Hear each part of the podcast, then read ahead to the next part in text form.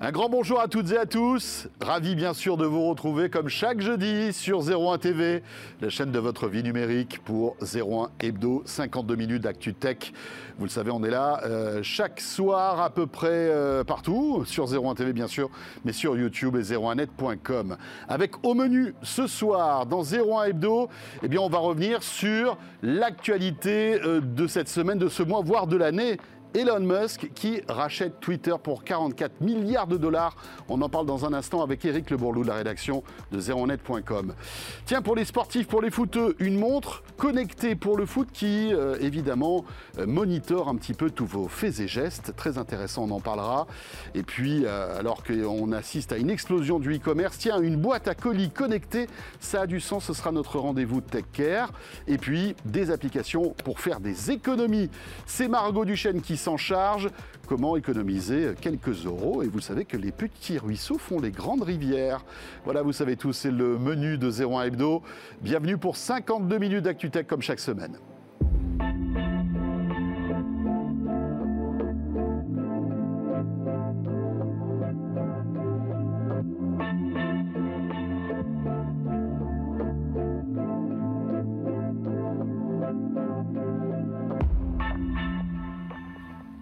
Alors, bien sûr, on salue Jérôme Colombin qui s'est accordé une petite semaine de vacances. Il sera là la semaine prochaine. Et puis, euh, je vous rappelle que vous pouvez retrouver euh, 01 TV sur l'appli RMC BFM Play, sur les box, box euh, SFR, Orange, Free et depuis peu, euh, souhaitons la bienvenue à nos amis euh, qui ont une box euh, Bouygues Télécom qui peuvent donc retrouver dorénavant 01 TV. On vous salue, vous étiez nombreux à nous demander. Et bien voilà, ça y est, on est chez Bouygues aussi. Vous savez quoi, on va commencer tout de suite ce 01 Hebdo par l'actu, une actu très très très chargée cette semaine.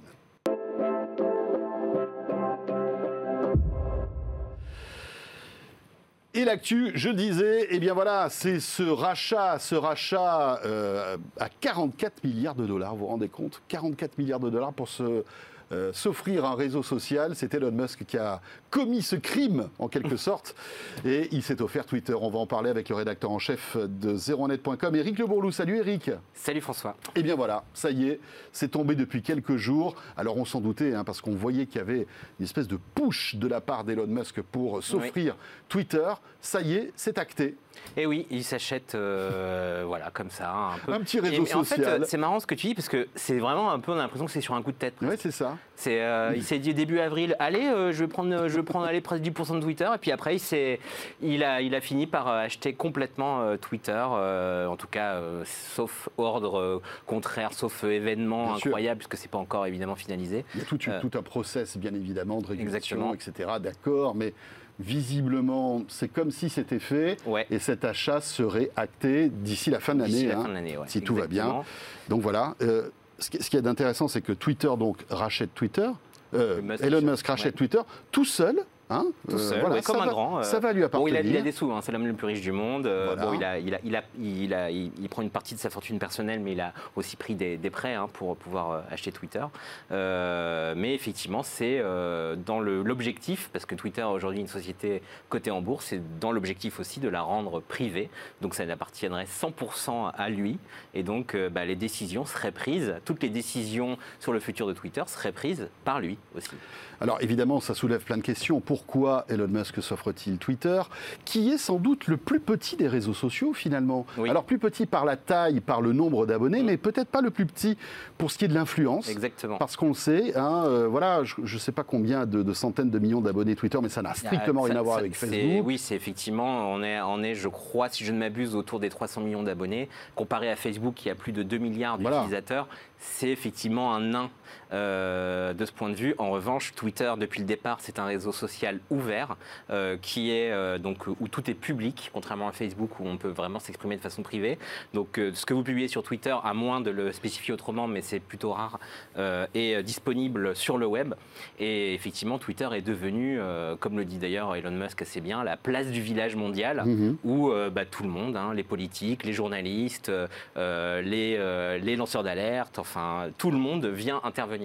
Et c'est en cela qu'effectivement l'influence de Twitter est sans doute plus grande que celle de Facebook finalement. Alors tout le monde vient intervenir, tu as raison, sur Twitter. C'est l'avantage et l'inconvénient aussi de ce réseau social qui est souvent pointé du doigt par ces fake news, la désinformation, euh, les, des points de vue extrêmes. Exactement. Euh, et, c'est vrai que c'est un, un réseau qui euh, justement fait beaucoup parler de lui de par ses défauts, en quelque sorte. Exactement. Et en fait, et là, le truc qu'on peut craindre avec Elon Musk, c'est que ces défauts-là, euh, qui sont déjà vraiment présents aujourd'hui sur Twitter, euh, ben, sa, position et l'envie pour laquelle il a racheté Twitter, ça en fait, on va dire, fasse grossir ces, défauts-là.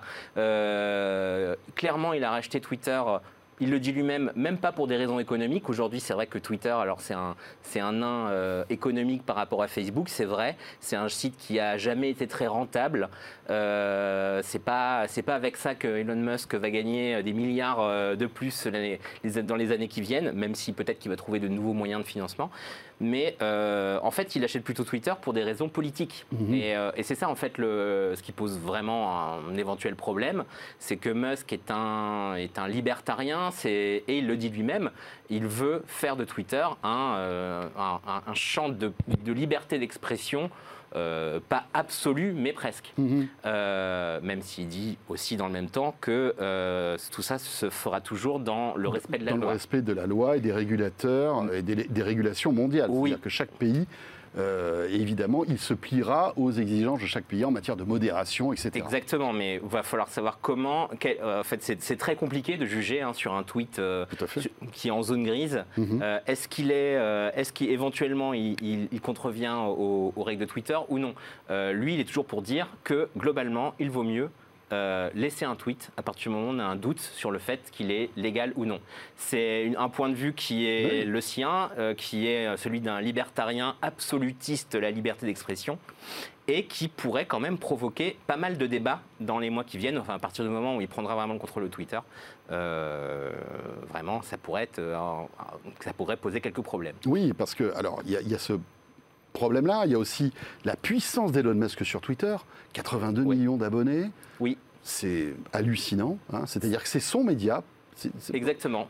Pour Elon Musk, son seul moyen de communiquer, il est, alors peut-être qu'il est sur Insta, peut-être qu'il est sur Facebook, etc., mais son canal de, d'opinion, de, diffusion d'informations, parfois ridicule, bête, mais aussi très importante, se fait sur Twitter. Ce qui fait qu'il rachète, en fait, c'est comme s'il rachetait son média. Exactement, il a déjà utilisé Twitter pour des. Il a déjà d'ailleurs été condamné pour avoir utilisé Twitter pour, par exemple, livrer des informations boursières qu'il n'avait pas le droit de livrer. Qui étaient sensibles, bien sûr, et qui ont influé le cours de bourse. Exactement. Il a été euh, d'ailleurs sanctionné pour ça. Exactement. Donc, euh, il, a, il, a, et il utilise aussi, effectivement, Twitter pour faire des petites blagues, parfois d'un goût très douteux d'ailleurs. Euh, et il a une communauté de gens très fidèles qui le suivent à mort.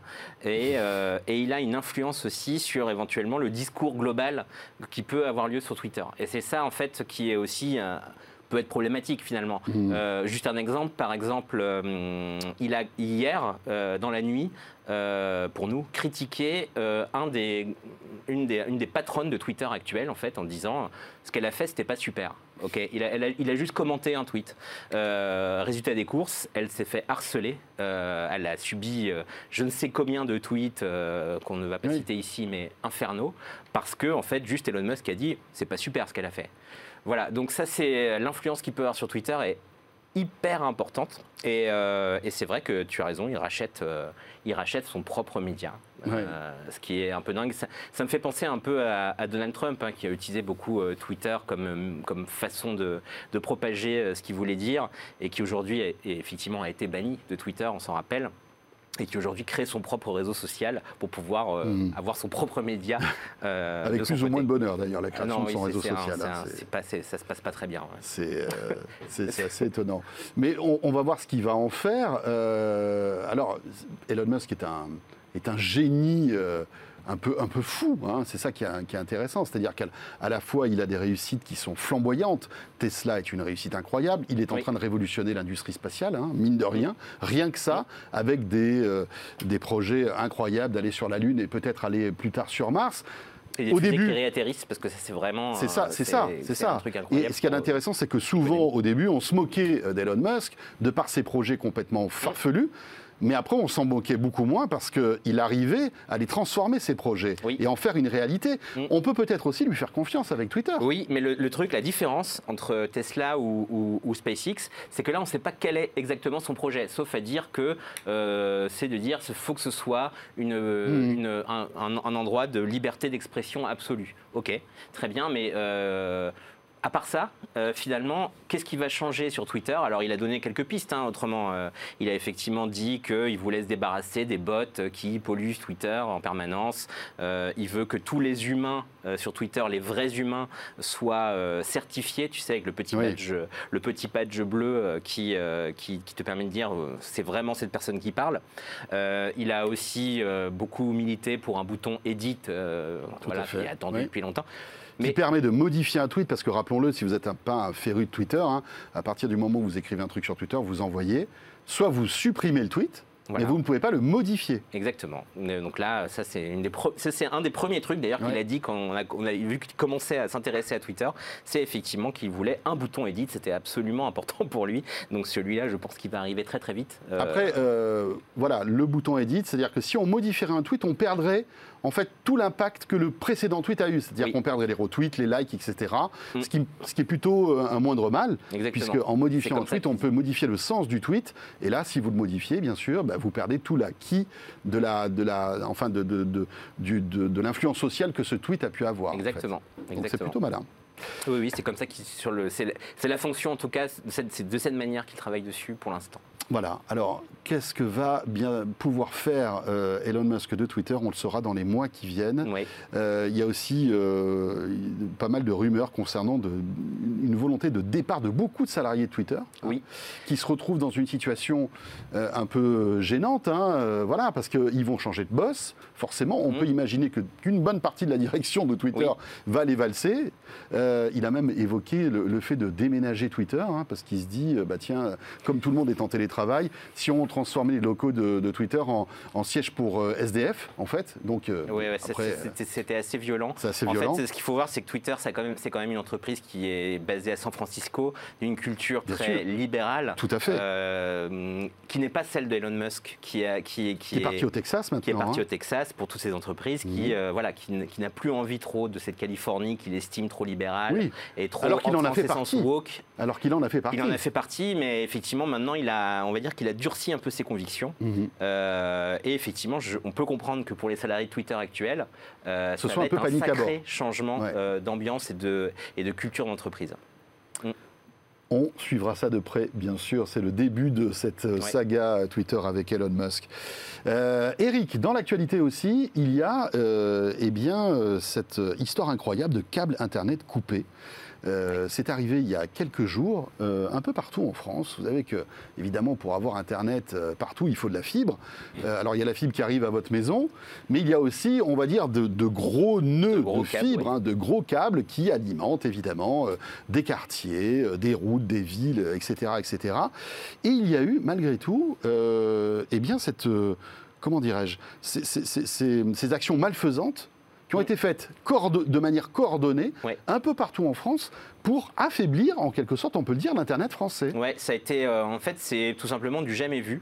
Il n'y avait jamais eu une telle euh, attaque physique sur Internet. C'est, alors, on en connaît des attaques contre Internet. Hein. Il y a des, du DDoS, euh, on connaît. Voilà, il y a moyen de, d'atteindre à, la connexion des gens par des moyens, on va dire, logiciels. là, il s'agit tout simplement d'une attaque beaucoup plus grave puisqu'on coupe les câbles, ils ont été sectionnés tout simplement et ça a été fait de façon effectivement, comme tu le disais, coordonnées, euh, presque en même temps. Oui, en pleine nuit. En pleine nuit. Pour pas être euh, remarqué, on remarqué, va dire. Euh, d'ailleurs, Free a publié quelques photos, parce que Free a beaucoup été touché par cette attaque. C'est l'opérateur le plus qui a été le plus touché. Voilà. Free a publié plusieurs photos de ces, de ces, de ces câbles sectionnés, et c'est assez impressionnant de les mhm. voir, puisque c'est carrément une petite section d'un câble hein, qui a été tout simplement enlevé. Tout à fait. Et en fait, en faisant ça, c'est pas que, enfin, ça complexifie la réparation de ces câbles-là. Exactement. donc ça a été fait par des spécialistes qui savaient que, euh, eh bien voilà, ils allaient faire mal. Exactement. Alors, Effectivement, ils ont fait mal. Alors, euh, ils ont fait mal et on a eu, il y a eu beaucoup de, pannes, hein, évidemment. Euh, des ralentissements en région Auvergne, en Auvergne-Rhône-Alpes, Bourgogne-Franche-Comté, le Grand Est et même l'Île-de-France, hein, puisque euh, autour de l'Île-de-France, il y a eu pas mal de câbles sectionnés. Exactement. Alors, ce qui, est, ce qui est par contre intéressant et ça montre aussi quand même la, la puissance d'Internet, on va dire, c'est qu'il y a eu, il y a eu des pannes mais ça n'a pas été quand même le, chaos total. Ça n'a pas été Pourquoi Parce que Internet est fait de manière à ce qu'il y ait de la redondance. Euh, quand il y a un câble qui est coupé, on peut passer par une autre voie. Alors c'est vrai que ça va être moins long, ça va être plus long, ça va être peut-être euh, il y aura un peu plus de latence. Mais malgré tout, on restera connecté. Alors il y a des gens qui ont été déconnectés, ça euh, évidemment ça a été. mais mine de rien, vu l'ampleur du sabotage, on aurait pu s'attendre à pire. Et finalement, on, peut aussi voir dans, cela la beauté un peu d'Internet. Internet arrive à, on va dire, on arrive à continuer à se connecter, même si ça va un peu moins vite, y compris quand on, coupe physiquement des câbles. Et ça c'est plutôt pas mal quand même. Une espèce de résilience en quelque sorte, hein, redondance, résilience. Alors il faut savoir que le parquet de Paris a ouvert une enquête préliminaire hein, sur, ce, sur cet acte de malveillance. Euh, voilà, alors qui a fait ça? On le saura sans doute euh, un jour, mais c'est vrai que Free a été l'opérateur le plus touché, mais les autres aussi, hein, Bouygues Télécom, SFR, Orange, bien évidemment, les opérateurs qui euh, ont condamné bien sûr cet acte qui engendre des conséquences préjudiciables pour la vie économique et sociale de notre pays. Et tu le disais, euh, euh, ça, fait réfléchir aussi à la robustesse de l'Internet d'une manière générale, alors mondiale mais aussi français.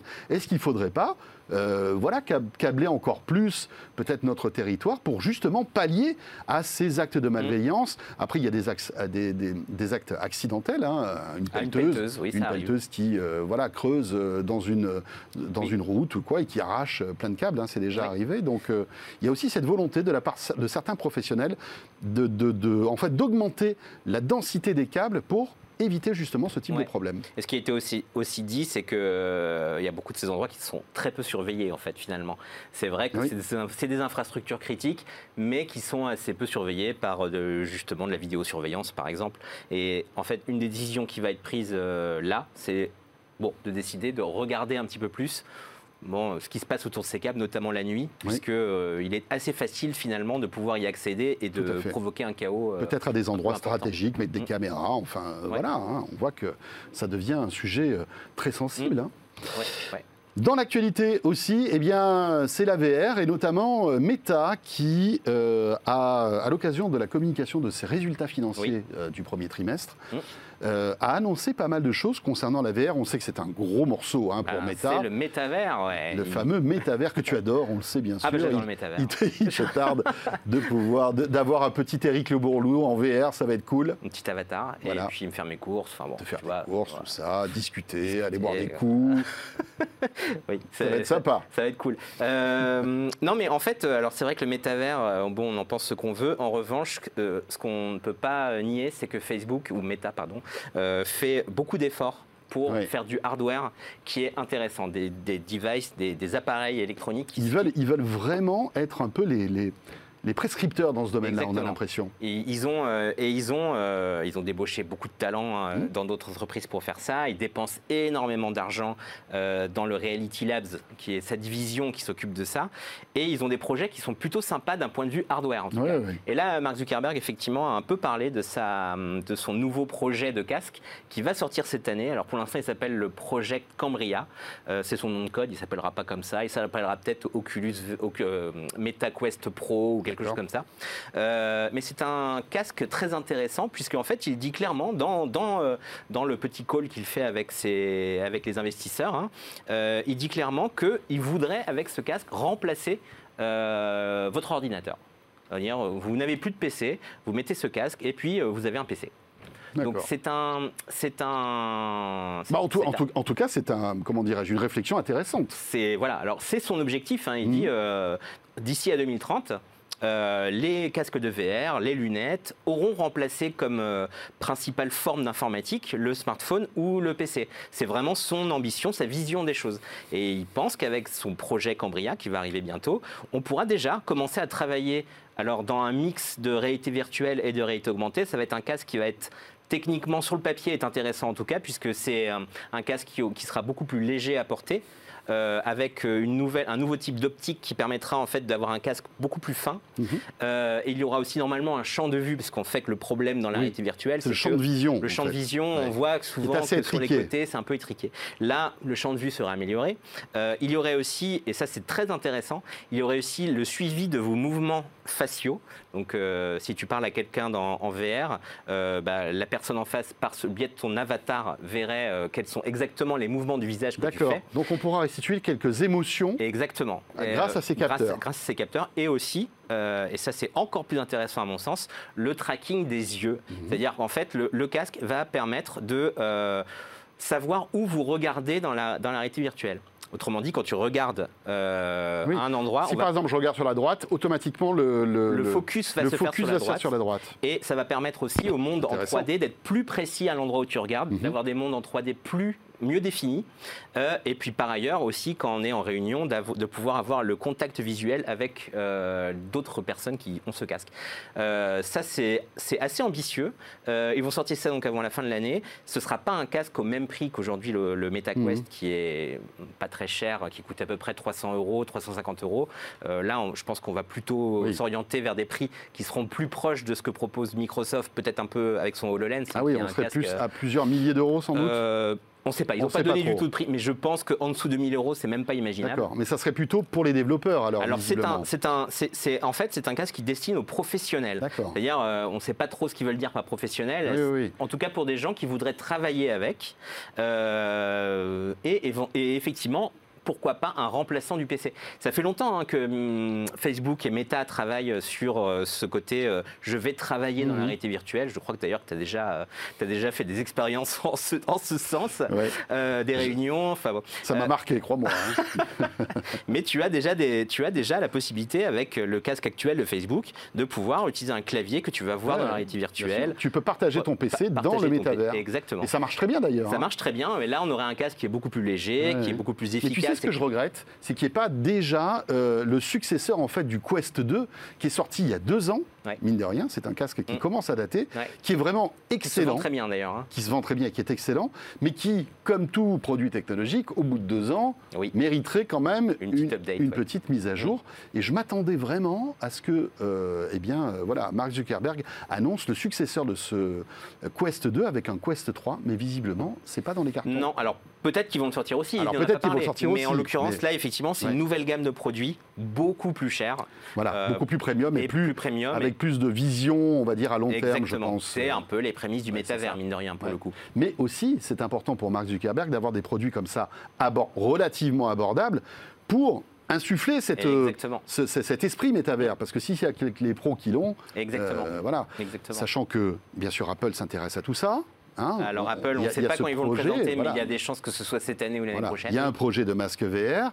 Et puis alors, l'info intéressante, c'est euh, Samsung, qui, euh, pendant plusieurs années, avait vraiment poussé euh, les masques de VR, tu t'en souviens avec ah, les Gear VR. Voilà, les Gear VR, on, rentrait carrément le, smartphone et Galaxy dans, euh, dans le masque, hein, qui, qui, qui, transformait le, Galaxy en, en, écran en quelque sorte. Et eh bien là, Samsung visiblement veut aussi sa part du gâteau. Exactement, ils ont déposé des brevets en ce sens. Ils veulent revenir en fait sur le terrain. Le Gear VR et tu les as essayés comme moi, hein, comme tous ces casques de l'époque où on mettait son smartphone dans le truc. C'était un peu du bricolage. C'était hein. pas terrible, terrible. Hein. Euh, donc euh, là, ils ont un projet beaucoup plus sérieux. Et puis Samsung, c'est quand même des gens qui savent faire du hardware. Bien sûr. Euh, de ils sont très bons dans l'écran, avec notamment le LED. Exactement. C'est voilà, c'est parmi les, c'est le plus grand fabricant d'écran du monde et ils savent faire des dalles d'une extrême, d'une extrême qualité. Donc effectivement, ils reviennent là-dessus. Alors c'est plutôt flou pour l'instant. On ne sait pas euh, quelles pourraient être euh, exactement les, spécifications techniques mhm. de cet appareil, mais euh, il est évident. Pour l'instant, on parle beaucoup de VR dans les boîtes et VR AR dans les boîtes américaines. Hein. C'est vrai, il y, a, des projets ailleurs, mais c'est vrai que c'est beaucoup porté par, évidemment Meta, mais aussi Google, mais aussi Apple. là, c'est intéressant de voir que Samsung s'y intéresse aussi, même si euh, le problème de ça, c'est que ça réclame quand même beaucoup de R&D. Ça réclame beaucoup d'argent. On le voit là, euh, les dépenses que, fait Facebook en matière de, de R&D pour arriver à des casques qui soient à la fois légers, euh, avec, une, avec une vraie immer- immersion quand on les met, c'est pas évident, donc ça, ça- ça- Ouais. ça réclame beaucoup d'argent. Il fait peur, hein, le masque de Samsung là, que tu as derrière toi. On dirait des yeux de mouche, là. C'est un petit peu Euh, ça, ouais. ouais, ça fait un peu flipper quand même. hein. Bon, on espère que ce sera que pas le design final, Non, non, je non. suis pas sûr que là. Évidemment, c'est des, c'est des- des- des délires de, de designers, hein, parce que franchement, s'ils ressemblent à ça, ils vont pas en vendre beaucoup. Mais, mais bon, c'est intéressant. euh, voilà, la, la VR s'accélère. quoi Mmh. qu'on dise, qu'on aime ou qu'on n'aime pas le concept, euh, que ça, que- qu'on trouve ça euh, effrayant ou pas, on voit que, euh, en tout cas, pas mal d'acteurs commencent à se positionner Ouais. Et là-dessus. là, je hein. dirais la VR et l'AR. La, la que VR et c'est- l'AR, bien évidemment. Parce que c'est ça tout le truc de Facebook, c'est aussi mélanger la réalité virtuelle et, la, et le, monde, le monde réel. Quoi. Et Eh bien voilà pour l'actu de cette semaine. Merci beaucoup pour Merci. ton analyse, euh, Éric Le Bourlou, rédacteur en chef de 01net.com. Écoutez, euh, je ne sais pas, est-ce que tu aimes le foot, tiens Pas trop. Pas trop? Euh, je t'avoue, non, je suis pas très très fan T'es de pas- foot. t'es pas très euh, fan de foot. Non, Enfin, je j'y connais rien surtout. Euh, vraiment, je connais rien du tout. Eh bien écoute, tu sais quoi? On va avoir une leçon particulière avec mon invité qui arrive tout de suite sur le plateau. Euh, ça s'appelle YouKick et Hassan Koulou va venir nous présenter une montre connectée qui permet en fait d'améliorer ses performances quand tu es euh, joueur de foot. Ah, c'est pas mal ça. C'est pas mal ça. Ouais. On en parle tout de suite.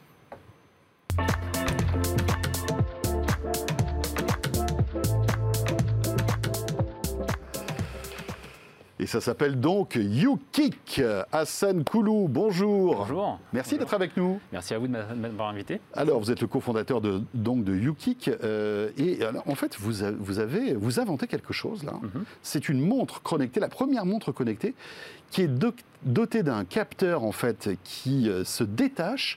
Euh, tout ça pour euh, en fait améliorer, j'imagine, la- la- la- la- l'analyse en fait des joueurs de foot. Expliquez-nous ce que vous ce que vous avez mis au point avec YouKick. D'accord. Donc, Yuki, comme vous l'avez dit, c'est une, une montre deux en un. Ouais. C'est le premier, euh, la première montre connectée qui est développée pour les footballeurs. Donc, c'est une montre connectée pour, euh, pour tous les jours, hein, qui va faire, euh, donc forcément, qui donne l'heure, qui va vous donner le pouls, la distance parcours, le, nombre de pas, le- la surveillance du sommeil. Qui est connecté aussi au smartphone pour les notifications, etc., ou, etc. ou pas Alors, on ne reçoit pas les notifications, donc on a fait le choix justement de ne pas perturber l'utilisateur en Donc c'est un les- objet santé, on va dire. Exactement, santé. Et euh, quand on souhaite se connecter avec son application, donc là on reçoit euh, et on synchronise toutes ces informations santé. Donc la particularité, c'est que ça se détache très facilement du bracelet D'accord. et ça vient se mettre dans, une, dans un manchon. Donc là il y a le manchon. euh, Donc c'est livré avec deux, deux manchons, donc un manchon pour les enfants et un pour, pour les adultes. D'accord. Et une fois que c'est placé donc au niveau du, au niveau du mollet, donc on en mange. Donc il y a un petit emplacement hein, dans le tissu, c'est ça On loge poche. le capteur. Exactement, il y a une petite poche à l'intérieur. D'accord. Pour que le, le capteur euh, soit bien scellé au niveau de la jambe Ouais. et que ça ne bouge pas pendant le, pendant le match. Et une fois que c'est fixé au niveau, de, au niveau de la jambe, donc on rentre sur le terrain et il y a euh, donc des, euh, des algorithmes de détection de mouvement à l'intérieur qui vont euh, détecter une vingtaine, de, une vingtaine de patterns, ce qu'on appelle des patterns. Donc c'est lié à de l'intelligence artificielle. Des gestes, des Exactement. actions. Exactement. Donc il va y avoir les pas forcément, donc les- la vitesse du pas en Ouais. marche, en course, en sprint, mais également quand on va toucher le ballon. Donc est-ce qu'on fait une passe, est-ce qu'on fait un tir, et ça va même mesurer euh, la vitesse, euh, la vitesse des frappes. Ça va venir estimer la vitesse des frappes. D'accord. Et donc ça permet, euh, grosso modo, d'amener tout ce qui existe au niveau professionnel, euh, d'amener ça sur le niveau amateur. Donc aujourd'hui tous les joueurs professionnels sont équipés de balises GPS, et donc de- il y a des dizaines de caméras autour d'un terrain de foot. On on peut pas amener ces caméras, on va dire, sur, sur le monde amateur et le généraliser. Donc nous, notre idée, ça a Oui, été parce que vraiment... ce sont des équipements coûteux, bien Exactement, évidemment. hein. Et donc là, c'est euh, cette solution donc, permet justement de démocratiser l'accès aux données, d'avoir euh, donc c'est destiné aux 7 à 77 ans. Donc on a une cible particulière qui est quand même euh, les jeunes hein, pour gamifier le Mhm. gamifier, on va dire, et amener la passion pour le foot au-delà du terrain, euh, au-delà du terrain. Alors, évidemment, c'est un concentré de technologie. J'imagine qu'il y a plein de capteurs. Pourquoi euh, avoir pris le- le- le- le- ce parti délibéré de mettre ce capteur au niveau du mollet? On n'aurait pas pu avoir autant d'informations simplement en gardant le capteur euh, sur, euh, sur le bras Ah, très bonne question. Donc le, la montre est interdite quand on en compétition, quand on joue au foot. voilà. d'accord. Donc on n'a Ah, pas le droit de garder de voilà, on n'a montre pas le droit de porter une montre. pour, Ça pour peut- des accidents, enfin pour ça, éviter des de accidents, blesser, des chocs, etc. Pour éviter euh, les Ok. chocs. Donc, euh, et, bon, par contre, c'est autorisé au niveau de donc d'avoir des protèges tibia, d'avoir euh, sous Oui. la chaussette. Il n'y a, pas- a de problématique par rapport à ça. Et donc le C'est-à-dire qu'en fait, vous auriez pu récupérer toutes ces données euh, Ah, Alors peut-être pas avec la même précision au niveau du Bah, bras. Tout ce qui est, tout ce qui est euh, on va dire, métrique footballistique, donc tout ce qui est tir et passe, euh, il faut impérativement être au niveau de la jambe, De pour, la le, jambe. pour le voir. D'accord. Donc il y a des, euh, des solutions concurrentes pour les professionnels où c'est des, des capteurs GPS. Vous verrez souvent sur euh, Oui. les footballeurs pro, ils ont un- une brassière Oui. et ils ont un capteur GPS dans le dos. Donc ça, ça c'est très intéressant pour avoir les distances. Donc on arrive à Mhm. voir également, mais ils n'arrivent pas à voir justement tout ce qui va être les tirs et tout ce qui va être passe également. Alors, l'idée, c'est que je, donc, je fais un match avec cet équipement. Mhm. Qu'est-ce qui se passe après? Que, Quel type de données je vais récolter? C'est post-match, c'est pas en temps réel. C'est, oui, c'est après, c'est, euh, un post-traitement. Donc il y a, à la fin du match, donc on synchronise notre objet avec. donc, je, euh, re- je mets ma montre, quoi? En fait, je synchronise en Bluetooth sur. euh, Voilà, en Bluetooth sur, euh, sur Android.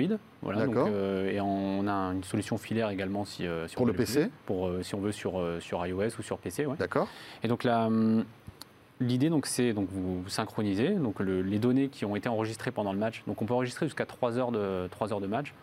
Euh, jusqu'à 10 on peut avoir euh, euh, 10 matchs qui sont, euh, qui sont sauvegardés là-dedans. Donc il y a une mémoire qui est, euh, qui est très suffisante. Ouais.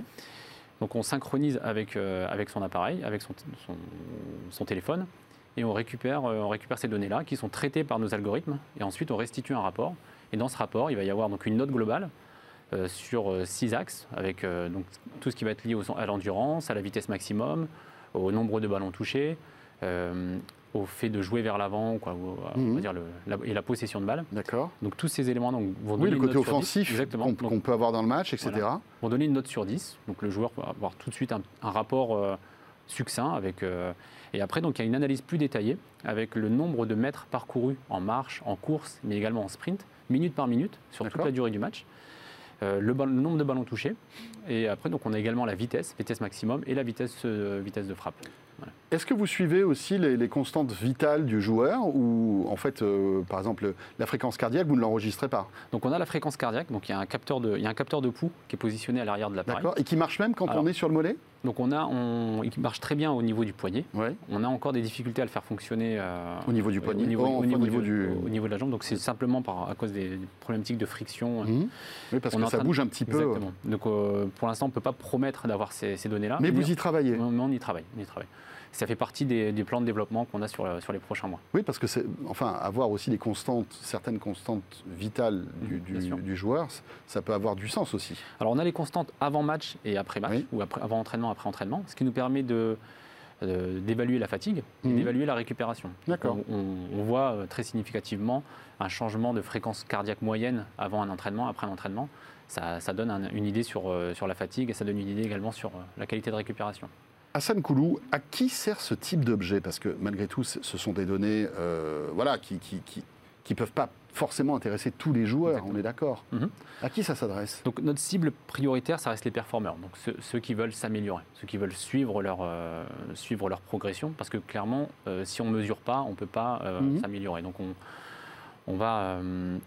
voilà, on a tout un tas de, de- de clients, on va dire c'est les, les joueurs élites, dans les, donc, qu'ils aient 8 ans ou qu'ils aient 16 ans. Donc c'est vraiment notre cœur de cible, il est à ce niveau-là, donc des enfants, des, euh, des jeunes qui veulent, qui veulent progresser, mais Mhm. également euh, des moins jeunes. Donc qui cherchent, à, qui cherchent à se challenger eux-mêmes, mais à se challenger également avec, euh, avec leurs amis et, euh, et pouvoir partager également. Donc on a un mode où euh, euh, on peut partager son rapport donc avec ses amis, avec ses parents, avec un proche, et, euh, et se comparer. Surtout si on a été bon. Voilà, exactement. Parce que si on est moins bon, on n'aura Si peut-être pas envie de partager. Hein. Euh, Est-ce que ça a du sens pour les joueurs pros, votre solution? Alors les joueurs pros, euh, Ou alors ils, sont, ils ont déjà tout Alors, ce qu'il faut joueurs pro, exactement, ils ont déjà tout ce qu'il faut. Aujourd'hui, le, le joueur pro, il a, euh, on va dire que ça, la solution lui, lui vient du préparateur physique. Donc, c'est le préparateur physique qui va chercher à voir l'état de forme de son joueur, Mhm. donc euh, l'état de récupération. Donc, c'est un, un enjeu énorme hein, pour, euh, pour, la, la- pour la gestion d'une saison euh, pour, Mhm. euh, pour le staff technique. Néanmoins, on a des intérêts sur les joueurs pro, on va dire pro à partir de la D2 nationale, où on a également des. Mhm. Ils n'ont pas forcément les moyens d'avoir Oui. un, Et cette solution, j'imagine, est moins onéreuse. Combien Exact. ça coûte d'ailleurs, YouKick Alors le prix public c'est 150 euros. D'accord. Ouais, 149 euros. C'est intéressant parce que euh, finalement, si on déroule le fil, aujourd'hui vous vous intéressez au foot, mais demain Mhm. ça pourrait être le tennis, par Exactement, exemple. euh, Enfin, on peut imaginer avoir ce type de capteur ou au niveau du mollet ou euh, au bras pour analyser d'autres sports, en Mhm, quelque sorte. Exactement. Donc il y a des C'est scalable sur beaucoup de, beaucoup de sports, donc on pourrait, on pourrait faire d'autres sports. On a choisi le football parce que c'est le sport le plus populaire. Bien 260 millions de, Oui, oui, c'est clair. de- de pratiquants dans le monde, 2 millions de licenciés. Mais vous France. tenez quelque chose qui, qui peut-être est, euh, en, en tout cas, intéressant dans d'autres disciplines Exactement, sportives. exactement. Voilà, ça s'appelle YouKick. Merci Très bien. beaucoup Hassan Koulou, Merci, merci à vous. cofondateur donc de cet objet qui est déjà sorti. Donc il est en, on est en cours de lancement. Donc il, D'accord. est, il, est dis- il sera disponible à partir de lundi sur, euh, sur notre site et sur, euh, sur Amazon. et Voilà, sur- ben, on le découvre en avant-première donc bien, euh, sur 01 TV. Voilà. Merci beaucoup. Merci beaucoup. Merci d'être passé par le plateau de 01 Hebdo. Notre rendez-vous Tech Care maintenant.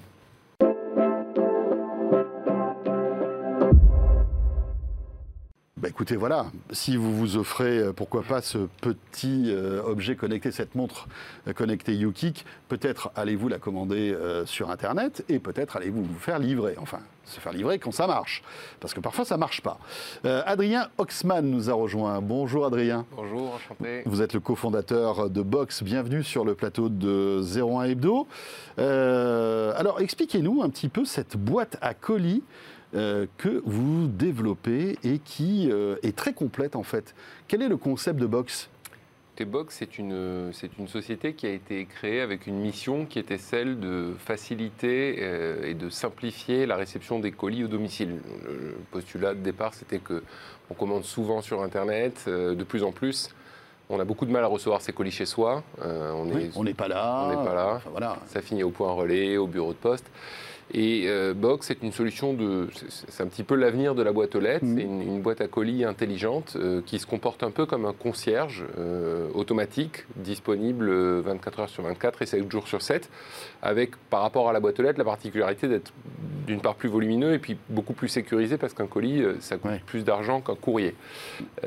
Donc c'est un système assez simple, enfin qu'on a voulu le plus simple possible. Et qui, excusez-moi, qui se substitue en fait au. Parce qu'on le met où, cette armoire, en fait? Ça serait au, au pied d'un immeuble, dans un, dans un hall d'immeuble, à un autre endroit, dans un quartier? Comment vous l'imaginez? Alors, on, on- fait plus que l'imaginer parce qu'on a plusieurs milliers euh, Mhm. déployés sur le territoire français. Donc, on, Alors, on- comment ça se passe aujourd'hui? On les installe. Alors, nous, on a, on a deux principales verticales hein, qui sont l'habitat collectif et l'habitat individuel. Dans l'habitat collectif, on se met en général dans le hall de l'immeuble, euh, quelque part à côté des boîtes aux lettres ou dans le sas d'accès de l'immeuble, vous savez, après avoir passé le petit badge là, pour ouvrir. Oui. Et dans les maisons individuelles, on se met euh, en façade de la maison ou en devanture ou au niveau du porche ou de la grille d'accès de la maison, au même endroit. que- enfin, on se substitue à la boîte aux lettres dans la maison. D'accord. Euh, alors que dans l'immeuble, on vient en complément des En boîtes aux lettres, oui. amener un- une sorte de local à colis sécurisé pour, le- pour la cage d'escalier. Le facteur fait son job comme d'habitude.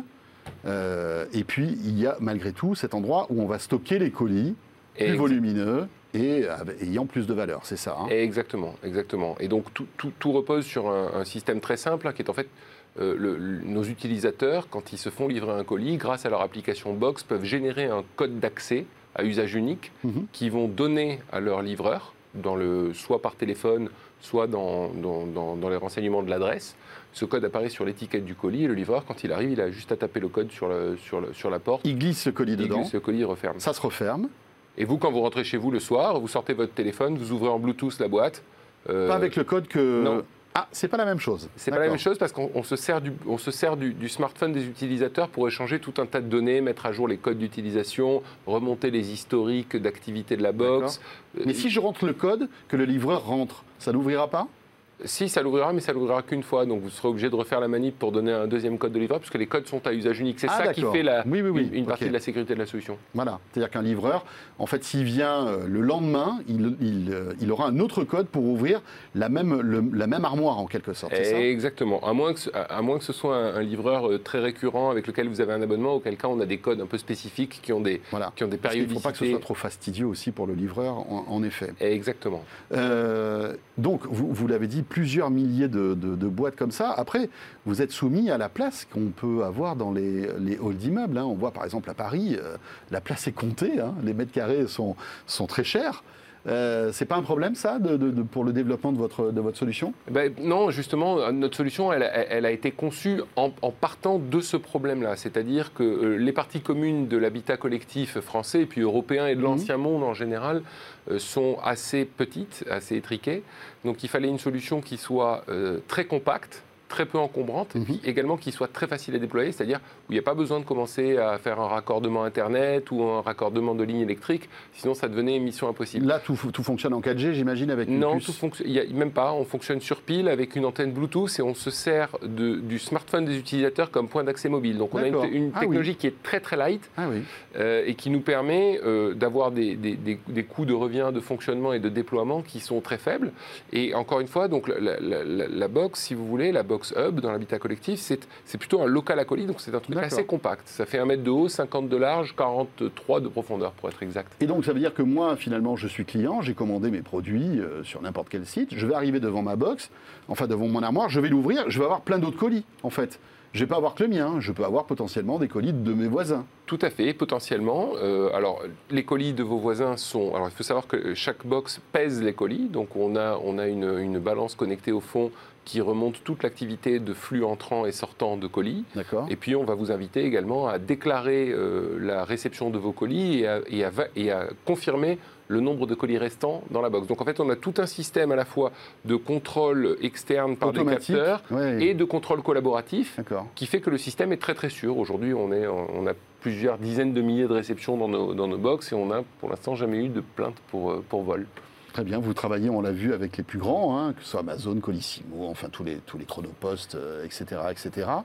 Euh, comment vous vous rémunérez en fait? Moi, en tant que client, le fait de passer par ce service, ça je, vais, je, vais avoir un, petit surplus sur le, le- le- les coûts de livraison?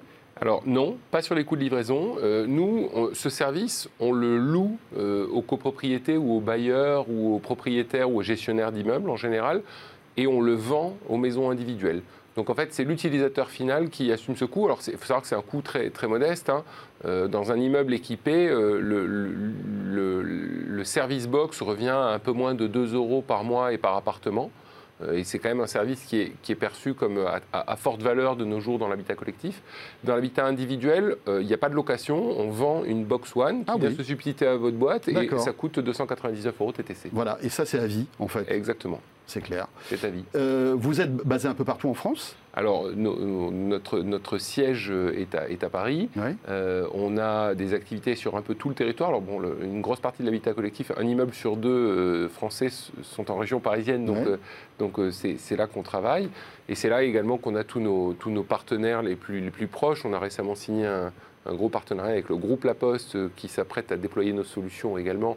Et donc, on a. On a euh, Mais alors la Poste le dé- dé- déploiera cette solution où? Sur le territoire français. Mais dans, dans les, les immeubles des, des habitants ou alors euh, dans les postes non, non, non, non, c'est un, un système pour le, pour le, pour le résidentiel. D'accord. Donc, euh, donc euh, un petit peu la même activité que nous en partenariat. Ah d'accord, là vous êtes presque en marque blanche finalement, c'est ça? Voilà, exactement. Euh, mais euh, est-ce que, euh, par exemple, moi je suis intéressé par votre solution, je suis en train de regarder cette émission, j'aimerais bien avoir ce truc-là dans, dans- dans mon immeuble. Comment je fais pour vous contacter? C'est quoi? Il faut, il faut aller voir la copro. Comment ça fonctionne? Bah, vous allez sur notre site internet, c'est très simple, www.box.app, app, et euh, vous faites une demande, euh, vous renseignez euh, Ouais. vos coordonnées, vous allez être rappelé par un, par un de nos commerciaux euh, qui va vous expliquer la démarche, qui est très simple en fait, hein, qui va vous fournir un tout petit dossier à mettre à l'ordre du jour de la prochaine assemblée générale si vous êtes en copropriété. Si vous êtes un bailleur, il va juste vous émettre un devis pour vous expliquer euh, combien ça coûte de déployer la solution. Voilà, c'est 2 euros par euh, habitation, c'est ce que vous C'est disiez. 2 euros hein. par. En fait, on, on loue une box, ça coûte euh, 583 euros hors taxes par an. euh, et par box, et, et une box sert entre 20 et 30 appartements simultanément, donc quand on fait le calcul, ça revient à un peu moins de 2 euros par mois. Très bien, merci beaucoup Adrien Oxman pour Box. Avec plaisir. Rappelons que vous en êtes le cofondateur. Euh, C'était notre rendez-vous Tech Care. Et pour terminer ce 01 Hebdo, c'est notre rendez-vous appli avec Margot Duchesne qui me rejoint sur ce plateau.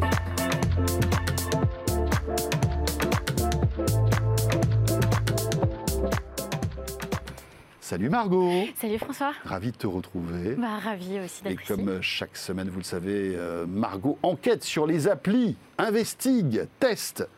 Et cette semaine, tu as décidé de nous faire faire des économies. Exactement, je me suis dit, bon, bah, quoi de mieux que de faire des Ça économies me va, C'est sympa, bien. hein. En plus, c'est les vacances, Oui. donc on se dit autant Et puis on parle tellement du pouvoir d'achat actuellement. C'est sûr que c'est sur la table en permanence, hein, donc euh, c'est ce qui occupe aussi l'esprit beaucoup des Français et des Françaises. Donc forcément, je me suis dit, quoi de mieux que quelques applications, dont la première, LOP. Alors LOP, euh, on comprend pas trop au début, on se dit c'est quoi ce, ce- ce titre, ce nom d'application? L-O-P-P. hein. oui, exactement, LOPP, et ça vient en fait de l'opportunité. Ah. C'est juste euh, le petit côté un petit peu euh, abrégé du mot. Elle est née il y a très peu de temps, en 2018, et les premiers tests ont eu en août, ont eu lieu en août. Alors en fait, euh, ce qu'ils veulent, le concept même, c'est de euh, renouer avec la tradition et la culture française au niveau des restaurateurs. C'est-à-dire qu'avant, on avait euh, le café, le petit café ou le petit Dijon, comme on dit, euh, offert par tout simplement les restaurateurs, par notre barman, par notre vrai. serveur, celui du coin. Allez, je vous en remets une. ah oui, quand même, le café offert, vous venez tout le temps. C'était le côté un peu je fidélise et, et du coup je récompense aussi mon client. Bien sûr. Et l'application, elle est très veut- important, d'ailleurs. Exactement, bah, c'est comme ça aussi qu'on Qu'on fidélise. qu'on fidélise et puis Ouais. que les gens reviennent et qu'ils apprécient, même Mhm. s'il y a certains points qu'ils n'aiment pas forcément, ils vont revenir. Parce qu'il y a ce côté un peu commerçant de je vous offre quelque chose en, Mhm. retour. Et donc l'application, c'est ça le concept de base. Euh, L'objectif, c'est d'avoir 100 000 euh, utilisateurs, 100 000 téléchargements voilà, dans les prochains mois. Euh, pour l'instant, c'est qu'en Ile-de-France et ça va être étendu en septembre à en la France entière.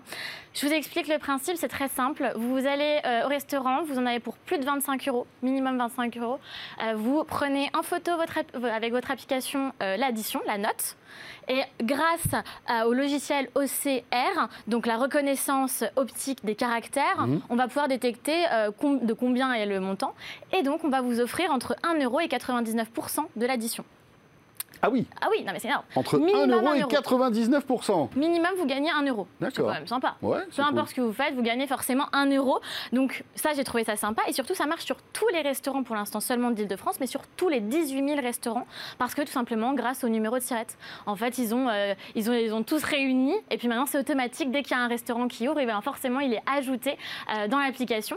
Et donc, j'ai fait le test dans un restaurant qui n'est pas Oui. trop connu, dans le 18e. Vraiment, euh, ça peut être vraiment le petit kebab, le petit boui-boui ou le grand gastronomique, tout Oui, marche. parce que hein. le numéro de sirette est obligatoire, je crois, sur le Exactement, ticket resto, sur le exactement. ticket de caisse. Exactement, et donc du coup, mais même de toute façon, un restaurant euh, est obligé. Donc il y a juste besoin de, euh, de le scanner. Et avec l'application, il y a quand même plus de 2000 additions scannées par jour. Et donc voilà, vous pouvez gagner euh, jusqu'à 99% d'addition. Comment ça marche? C'est un algorithme, hein, qu'on se le dise, hein, c'est tout simple. Euh, plus vous allez au restaurant, plus la note elle est chère, plus vous allez gagner de sous. Hein, c'est sûr, clair, si vous y allez ouais. que de temps en temps, euh, ça ne marchera beaucoup moins. Euh, vous avez à peu près, donc c'est toujours euh, en cours, il y a toujours le temps des tests en ce moment, donc ils savent pas trop euh, ce qu'ils vont faire à l'avenir, s'ils mettent un petit peu de pub pour, pour se payer, se rentabiliser un peu, parce que là pour l'instant, hein, c'est pas du tout rentabilisé les pauvres. Et puis ils veulent excuse-moi, je te Ouais. coupe, mais qui paye? Qui donne ce justement. 7 euros Ouais. justement sur, ma, sur ma, mon addition Bah, et bah, par exemple, c'est ce qu'on on a discuté avec euh, l'un des cofondateurs qui me disait, en- par exemple, sur 30 euros, euh, on va donner, donc le restaurateur va donner 6 euros. euh, du coup à l'application. 6 euros, donc sur les 6 euros, il y en aura 3 qui seront dans la poche par exemple euh, de nous et 3 qui restent pour la poche euh, du, de l'application en fait. Mais donc, si- pour que le, le restaurateur donne de l'argent, c'est Mm. qu'il faut qu'il ait, une- enfin, qu'il ait un intérêt. Parce Oui, bien que, sûr. Voilà, c'est c'est pas facile de donner l'avenir- 6 euros sur une addition de 30 euros. C'est Mm. pas anodin, on Ah, est d'accord. euh, pour l'instant, c'est euh, l'application, c'est les fondateurs qui, euh, qui financent tout. En Ah, fait, d'accord. Pour l'instant. Mais à l'avenir, ce serait ça l'idée, ce serait en fait de faire des partenariats avec tous les restaurateurs, les aider comme ça, en leur disant, en fait, on va mettre en place un petit tableau de bord dans lesquels vous pourrez avoir vos 4-5 restaurants préférés, et donc du coup, on sait que c'est les restaurants dans lesquels vous allez tout le temps. Donc l'application, elle va faire quoi? Elle va vous envoyer des petites notifications en disant, ah bah tiens, votre restaurant il est à côté, il y a un restaurant qui est à côté de vous, vous devriez y aller parce que bah voilà, vous l'avez jamais testé ou parce que vous l'adorez, allez-y. Et donc le restaurateur, c'est ce côté un peu valoriser le restaurant qui va être mis en Oui, c'est avant. de la pub, en fait. Exactement, c'est un peu comme de la pub. D'accord. Euh, avec cet aspect fidélisation, hein, Oui. parce que j'imagine qu'il y a des restos qui pourraient donner plus ou d'autres moins. euh, oui, après. tout à fait. Voilà. Tout à fait. Ça donc- s'appelle donc LOP. Lop.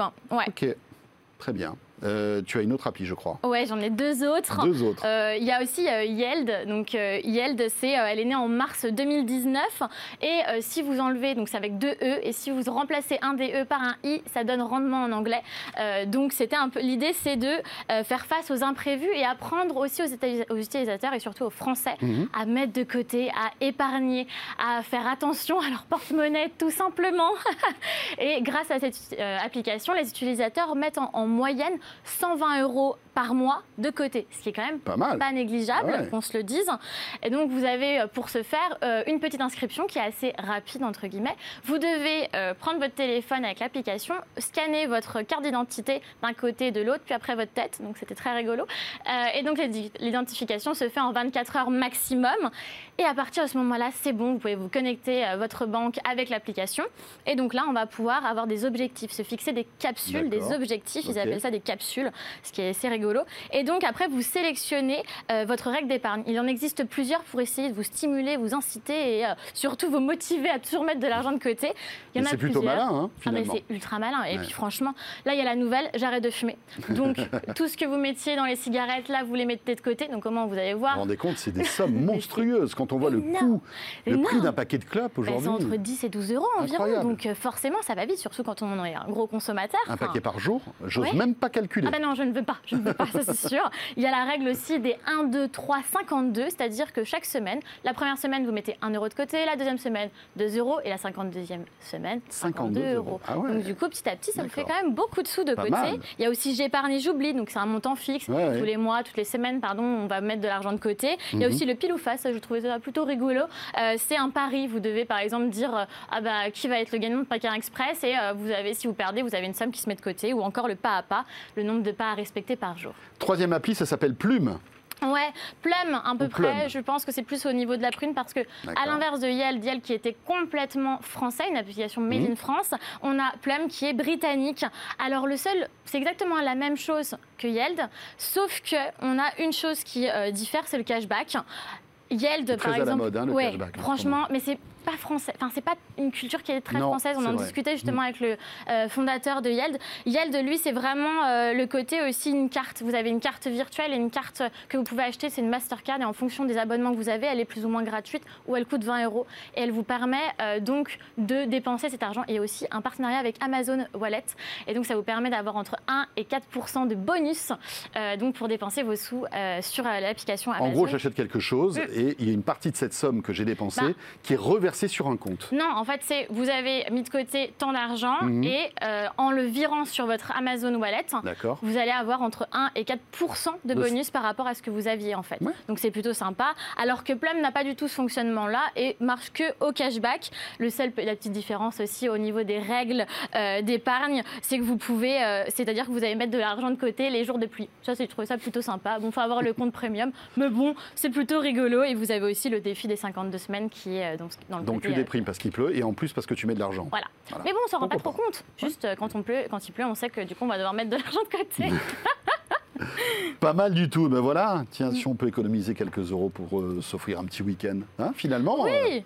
Non, mais c'est. Et puis. tout ça, tout ça rajouté, C'est des sommes qu'on c'est pas anodin. hein. C'est des sommes qu'on se fixe, donc ça peut être aussi bien 3 euros que 10 euros que juste 1 euro symbolique, mais c'est histoire de pas s'en rendre compte en fait, épargner sans le savoir. Merci beaucoup. Margot. Merci. Margot Duchesne, journaliste à 01 TV, pour terminer ce 01 Hebdo. Voilà, on a passé une petite heure ensemble. J'espère que vous avez passé un bon moment. On se retrouvera bien sûr la semaine prochaine avec mon camarade Jérôme qui sera de retour. D'ici là, portez-vous bien et à très bientôt, bien sûr, sur 01 TV.